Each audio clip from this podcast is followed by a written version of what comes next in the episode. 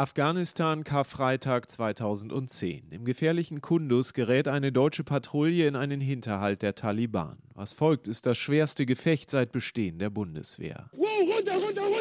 Die hinter Lehmmauern anliegender Gehöfte verschanzten Extremisten feuern unaufhörlich auf die Deutschen. Insgesamt kommen an diesem Tag drei Soldaten ums Leben, acht werden verletzt. Hinterher gibt es nicht wenige in der Bundeswehr, die sagen, hätten die Deutschen über eine bewaffnete Drohne verfügt, wäre das so nicht passiert. Die Wehrbeauftragte Eva Högel hat sich vom ersten Tag ihres Amtsantritts Ende Mai an mit der hochumstrittenen Frage befassen müssen, ob Deutschland eine solche Waffe braucht. Und ich bin zu dem Ergebnis gekommen, nach intensiver Beratung, Information, Diskussion, dass die Einsätze sicherer werden für die Soldatinnen und Soldaten, weil die Drohnen flexiblere Möglichkeiten bieten, auf äh, Bedrohungen, auf Angriffe zu antworten. Sagt die Wehrbeauftragte im Interview mit dem AD Hauptstadtstudio. Högel ist gleichzeitig SPD-Mitglied, jener Partei also, die über Jahre mit Sorge sah, wie die USA etwa im zerklüfteten Grenzgebiet Afghanistan-Pakistan unbemannte Flugobjekte Objekte zur Ausschaltung von militanten Extremisten einsetzten, ohne völkerrechtliches Mandat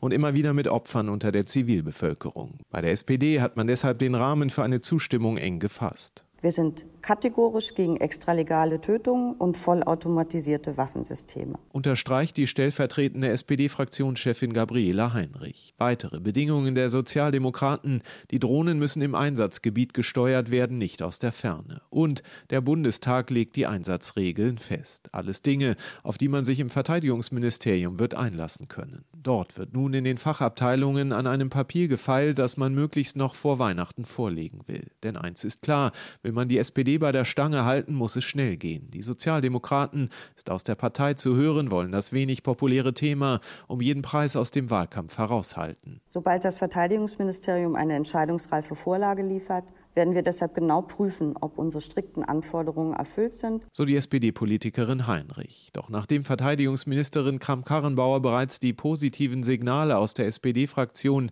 öffentlich gelobt hatte, dürfte es den Sozialdemokraten schwerfallen, bei der Drohnenbewaffnung eine erneute Wende hinzulegen. Sehr zum Leidwesen der Grünen und der Linkspartei. Wir wissen, dass damit die Einsatzschwelle deutlich niedriger wird. Wir sagen, nicht quasi die Büchse der Pandora öffnen. Warnt der linken Abgeordnete Tobias Pflüger. Dass die Hemmschwelle zu töten sinkt und damit Kriege wahrscheinlicher werden, ist eine der Hauptbefürchtungen der Kritiker. Bei der Bundeswehr hingegen lobt man die Drohnen als unsichtbare Bewacher der Soldaten. Für die Wehrbeauftragte Eva Högel steht fest. Ich hoffe sehr, dass noch in dieser Legislaturperiode über die Anschaffung entschieden wird. Ich halte das für entscheidungsreif. Selbst wenn sich die Große Koalition rasch für die Bewaffnung entscheidet, ist eher fraglich, ob diese Drohnen dann noch in Afghanistan gebraucht werden. Der Einsatz am Hindukusch könnte bereits am 30. April beendet sein. Auch diese Entscheidung von Seiten der NATO steht noch vor Ende des Jahres an.